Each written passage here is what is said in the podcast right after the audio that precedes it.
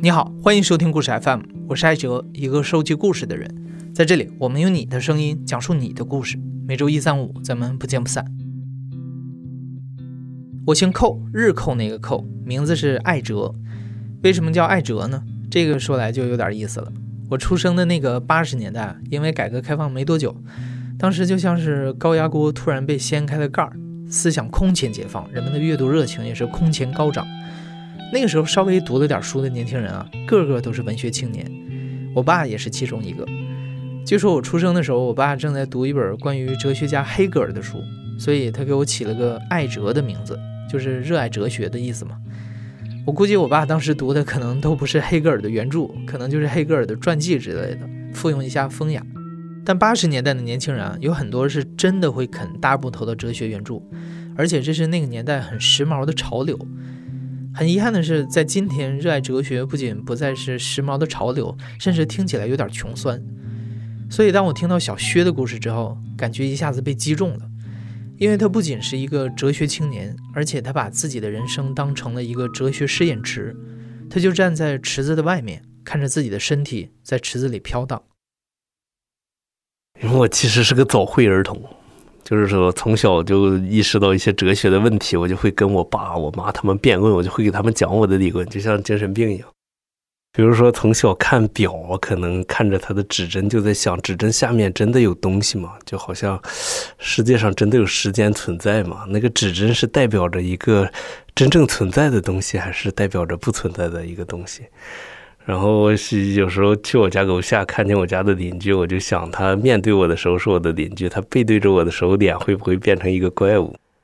然后我爸有一天就跟我说：“他说，哎呦，我就担心你以后变成一棵树，一棵大树，长得特别大，但是又特别歪的树，因为它是歪的木材，做什么都做不了，但是它又特别大。”小薛来自于辽宁省的一个小镇，十九岁的时候，他前往法国学习哲学专业。本科在埃克斯马赛大学学习，硕士研究生在巴黎第一大学，直到他二十八岁毕业回国。在埃克斯大三的一个下午，我们那儿有一个老师，但我没上过他的课。他是一个年轻的老师，大概三十多岁，应该是刚毕业的，是一个叫 Humanity 的。什么是 Humanity 呢？就是那种古希腊、古罗马的哲学和文化的。这么一个课程，然后那天下午我们在学校旁边的一个公园，那个公园叫如何道的草坪上坐着，然后他身边带着几本书，大家围着一圈儿。他打开一本书跟我们说：“呃，萨桑嘎莫，就是这个书里透着死亡的气息。我们学的所有东西，基本上写下这些东西的人已经死了。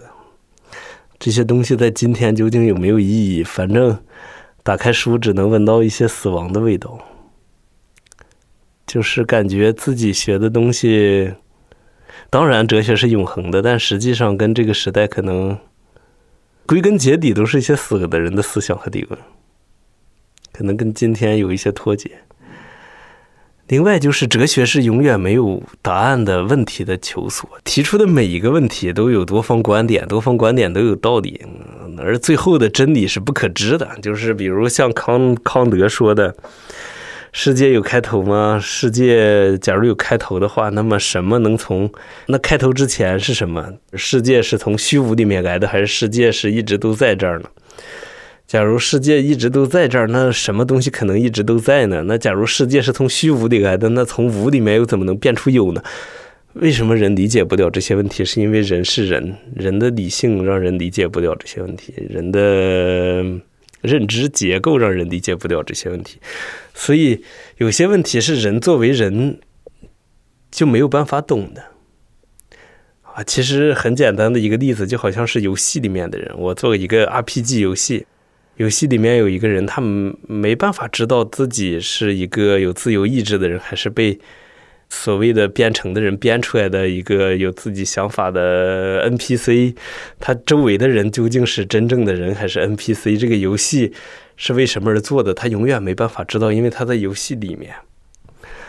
所以，搞哲学的人就像是这些角色扮演游戏里面的玩家一样，他们永远没办法从游戏里面出去。他没有办法从游戏里面出去，他就没有办法探讨游戏的本质。所以哲学是一个徒劳的工作，在某些方面来看，你要是真正相信哲学的话，你的世界是会崩塌的。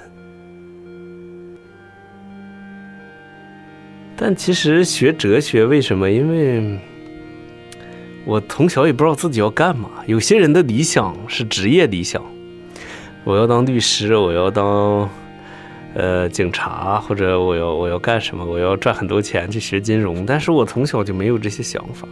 就是我有一个例子，就是像一个我称为迷惘的婴儿。什么是迷惘的婴儿？就是想象一个大厅里面。产房大厅里面有很多婴儿，婴儿床都在那儿躺着睡觉，但是可能有一个婴儿就掉下来了，掉下来了，他只能用他的呃还没发育完全的身体去爬，然后去想一些事情，但是他肯定就回不去了，这是一种命运，是被命运的风刮下去的。我说实话，我从小就是一个就对什么都不太在乎的人，我学习小时候是中等偏上。我我不想成为第一，我也我也不太在乎。其实我到高中就开始思考生活的意义的事，我总感觉这些都没什么意义。我是被强迫放在这里的，但我也可能有另一种生活。我最喜欢一本法法语的书，就是乔治佩克写的过的一本书，叫《沉睡的人》，就是讲一个法国学生住在一个佣人房里，我住的也是佣人房，就是特别小。特别不舒服那种房子里，他突然有一天就放弃生活了，他不去，再也不去学校，再也不去考试了，每天就自己待着，在房间里待着。但是他感觉他统治了整个巴黎，他只有晚上才出去在街上转，漫无目的的转，随便找个小酒馆吃一个牛排，喝一杯酒，或者随便去一个电影院看一部电影，随便去一个。博物馆里看点什么，他不在乎去哪儿，但是他自己又有自己的计划。我要从这条街走到那条街，这条街走到那条街，无意义的游荡。这就是我在法国大部分的生活是这样的。我还有其他的我认识的几个朋友，就是特别荒诞，一种完全没有意义的生活状态。我没有在社会里面，我在社会外面。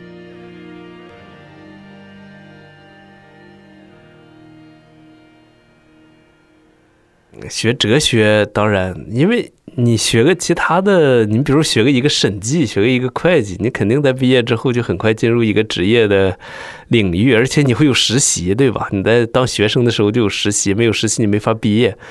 但哲学没有实习，你什么也不需要做，你就读一些书，写一些东西就好了，而且也毕个业也没有职业方向，你爱干嘛干嘛。我本科学校的一个同学，一个法国同学，他告诉我，说你知道咱们学校哲学硕士后来都去干嘛了吗？然后他告诉我，有好多去警察局当个探员，就是因为说这帮人非常有逻辑能力，在办案的时候很有效率。日本有一个概念叫高等游民，高等游民呢，大概就是那个时代。产生了很多那个，就是那个时代教育好像可能比较好，但经济比较差，我具体忘了。反正就是产生很多有受过高等教育的，但是不工作的人，整天在家里靠读书度日，然后靠父母的经济支持。也有也有这么一个那个日剧，就是讲述这么一个男的的故事，就是他也是中文系毕业，不是他日文系，反正文学系毕业的一个。高材生，但是不知道因为什么，他毕业之后只找个一次工作，之后他就一直住在家里，住个十几年，整天在家里看书、看电影，然后靠父母接济，靠妈妈接济。他说自己不是啃老族，也不是御宅族，他是一个高等游民。这就是高等游民的概念。我有可能也是类似于这样一种人。二零一六年小学硕士毕业，在欧洲周游了一年之后，二零一七年他回国到了北京。回国之后，小薛把在巴黎的那种漫无目的的生活方式又复制到了北京。回北京，我最初住在劲松那边儿就是我也不知道北京有什么好玩的。后来发现北京好玩的地方真多，然后我就慢慢的把巴黎的生活方式复制到北京去了。住在北国古巷那边，你感觉去后海就像塞纳河，然后胡同里有很多有意思的酒吧，像我比较喜欢的这个猫代和尼斯达，你去就感觉在欧洲的感觉。吃的东西也一样，也有那么多剧和展可以看。其实就是把一种，我感觉北京这样大的城市里面有各种生活，每种生活都有，每个人从里面。拿到了他能力范围和喜好范围内的一个生活方式。我的工作都是天上掉下来的，我也从回国之后一直都在做各种各样的工作，但基本都是有一个人跟我说：“哎，你来跟我干这个吧。”然后我就去跟他做这个。其实我的工作在没回国之前就开始了。我以前的一个朋友，他在国内搞一个。艺术艺术史方面的知识付费，然后有一个项目，他就也他就邀请我一起做吧。这个项目就是做一个给某平台做一个关于艺术史上的名作的介绍，大概有五五十幅名作吧，还是三十幅。然后我就开始跟他做这个，当然就是说做这个很赚钱嘛，因为他们在北京，所以我就来北京跟他们一起做这个。呃，但是做到最后也没没什么，这个产品是做出来的，但是做到最后也没什么结果，所以就后来就不了了之了。然后在这个过程中又认识了一个话剧导演，然后这个导演让让我跟他一起去做一个青年戏剧节会上上的戏，然后就开始跟他做那个做那个戏。这个戏后后来演出了，反响还可以，然后。然后就过年了，一年就过去了。过年之前，我跟这个导演和他一个朋友吃饭，他这个朋友又在北京开了一个卖欧洲设计家具的一个复古的那么一个店，然后就邀请我过去给他们写公众号。我说好，然后又开始写公众号。后来他店开了，我去给他店里帮帮忙什么的，然后又又过去半年了。然后现在，之前跟那个导演演的戏又要去乌镇戏剧节演，所以我又要空出时间来排练演这个戏，然后又要过年了。我其实一直都在干活，但是这些这些活的报酬可能不太高，因为我也不怎么坐班，我也懒惯了，可能还是喜欢偶尔出去玩一下。因为我变成这样，就是因为我的家庭很幸福，我感觉。就是给我太多的爱了，然后也什么都顺着我，从小就没有没有阻止我干什么事情，也没有违背我的意志给我安排什么事情，就一直都支持我的选择。所以我现在变成这样，有可能也是因为这个。然后我爸其实特别特别爱我，我每次过生日的时候，因为我生日是正月初九，我每次过生日的时候，我家楼下有一个环岛，我爸都会在那个环岛上给我放九个双响。我们那儿叫二踢脚，然后就像在那个环岛，就像一个大蛋糕，我爸在上面给我点个九只蜡烛。你说没长大的孩子也好，可能因为在家里得到太多的爱，一般过得比较幸福的人就容易变成这样，因为没有太多的想改变现状的想法，就是感觉工作不太重要吧，因为这些年一直都是家里给我钱。我从来也没想过要去赚钱，现在工作，想象不了那种每天都要把自己的时间卖给一个地方这种生活。我觉得经济独立的工作，比如说一个月赚一万五两万的这种工作，呃，当然在北京也有，但是会花费很多的时间。然后我在思考，我要不要用我的时间去换这些钱。值不值得？因为其实我我说过，我现在可能一个月就要花一万五左右，那么也就是让我经济独立了，没有对我的生活没有任何改变。我现在的生活是这样的，但是赚了那些钱之后，我现在生活还是这样的，可能还没那么多时间去花钱。我感觉对人生没有没有没有意义。我的生活是一样的，只不过我独立了，真的感觉没什么意义，想不到工作的意义。因为假如我可以，虽然说啃老也好，怎么样也好，靠家里的支持，每个月拿到这一两万，能自由的生活，随便做一点也能赚点小钱的工作，也不用坐班，有大量时间可以干一些自己想干的事儿。我感觉可能比把所有的时间都放在一个一两万的工作让自己独立更好一点。就是假如你有钱可以让你不工作的话，很多人就有可能会活成我这样，就随便找份乱七八糟的工作，然后每天随便干点什么，是没有任何问题的。大多数人他们的生活方式是由什么决定的？是由他们必须工作赚钱来养活自己独立的这个问题。他不工作，下个月付不起房租，他就滚蛋啊！他不能断掉，或者要要要交那个房贷，买个房子要交房贷，孩子要上学。而，他工作他不干，这个工作可能就把他辞掉，给再找一个人，他就没饭碗了。所以大多数人的。大多数人之所以那么运行，是因为他们是机器上的一个零件，这个机器就那样完美的运行着，把每个人都放在里面，成为系统的一部分，他们被系统化了，对吧？然后我怎么样？是因为我通过家里也好，通过花呗也好，让我让我可以暂时不去为了自己生存的钱来出卖自己的时间，所以我没在那个体系里。从这一点，我跟别人不一样。但一旦你看这个体系外的其他人，我跟他们的生活是很相似的。比如说，你家里有两套房子，你可以住一套，租一套，你不用去工作的话，那怎么样？肯定就是有些人就是这样，做一些自己感兴趣的事，也没有太大理想的人，做一些自己感兴趣的事，随便找份小工作，是一样的。我的问题在于什么？我的问题就是在于我没有为了。没有为了钱去工作，而我也没有理想。现在，就现在网网上比较火的就是深圳的三和大神嘛。我感觉他们的生活状态跟以前戈达尔新浪潮电影里的人物差不多，就是活活的一种很有趣、很哲学、很荒诞的一种存在方式。我感觉我也跟他们差不多，就是没有太多长远的计划，对人生没有长远的规划。就是实现自己暂时的欲望就可以了。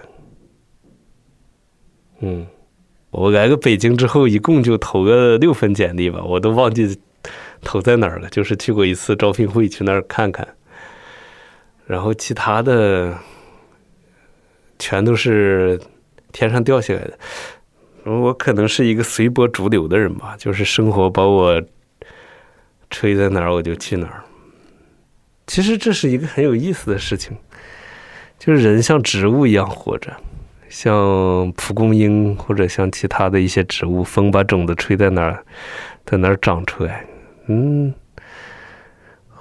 我有时候就这样看我自己，不像是一个动物，就像是一艘船，把一个玩具船扔在河里，它把船送在哪儿就送在哪儿，这个船自己并不会走。我有时候也会思考一下自己是不是应该做出一些规划什么的，但是不知道从哪天开始我就不在乎所有这些东西，嗯，就对人生不在乎，就真的我对我的人生并不是一个太严肃的态度，所以我能当一个随波逐流的人，就是。我是也是一个不太会拒绝的人，有什么人想让我干一些什么事情，我假如可以的话，我就会去做。我也没什么规划，我真的也不在乎什么。呃，我在一个课上，老师给我讲过一个作家的故事，是一个犹太人。这个犹太人写书，就是他是二战前生的啊，他我生下来碰巧是个犹太人。然后长大了，碰巧德国迫害犹太人，我碰巧进了集中营，碰巧在集中营里受了很多苦，最后碰巧被救出来了。我的一生，但这些一生跟我有什么关系呢？其实都他都不太在乎这些是他经历的事情，他只感觉是碰巧发生的一些事情，就是自己跟自己的生活有一种疏离感，就是这样也行，那样也行。我不知道从哪天开始，我好像就对生活不太在乎了，就这样。嗯，然后就让自己过得开心点就可以。觉对什么都不在乎，不代表是一件消极的事情。可能已经是过得比较开心了，因为你想要的东西都得到了，或者都经历过，你就觉得就这样呗，就现状就挺好的。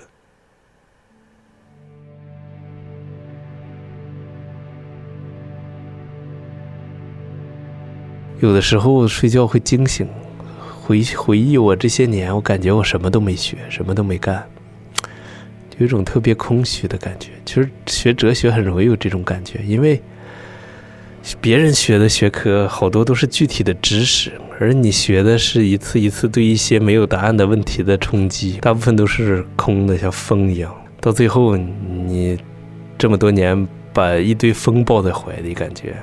除了特别能吹之外，没什么意义。可能我在北京晚上有的时候也特别孤单，其实是一样的。就我就喜欢骑着电动车到处转，在晚上的时候。对，有的时候就一个人，也不开导航，就随便走。就快没电的时候就回去。我有的时候会突然。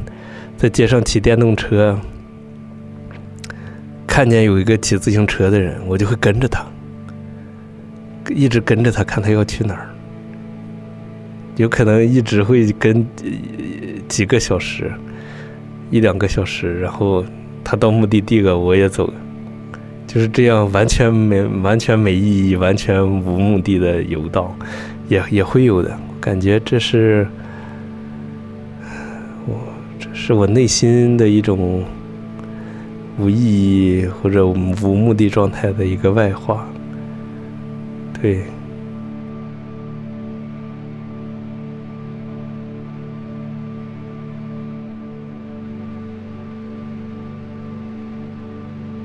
你现在正在收听的是《亲历者自述》的声音节目故事 FM，我是主播艾哲。本期节目由曹傲文制作，声音设计孙泽宇。感谢你的收听，咱们下期再见。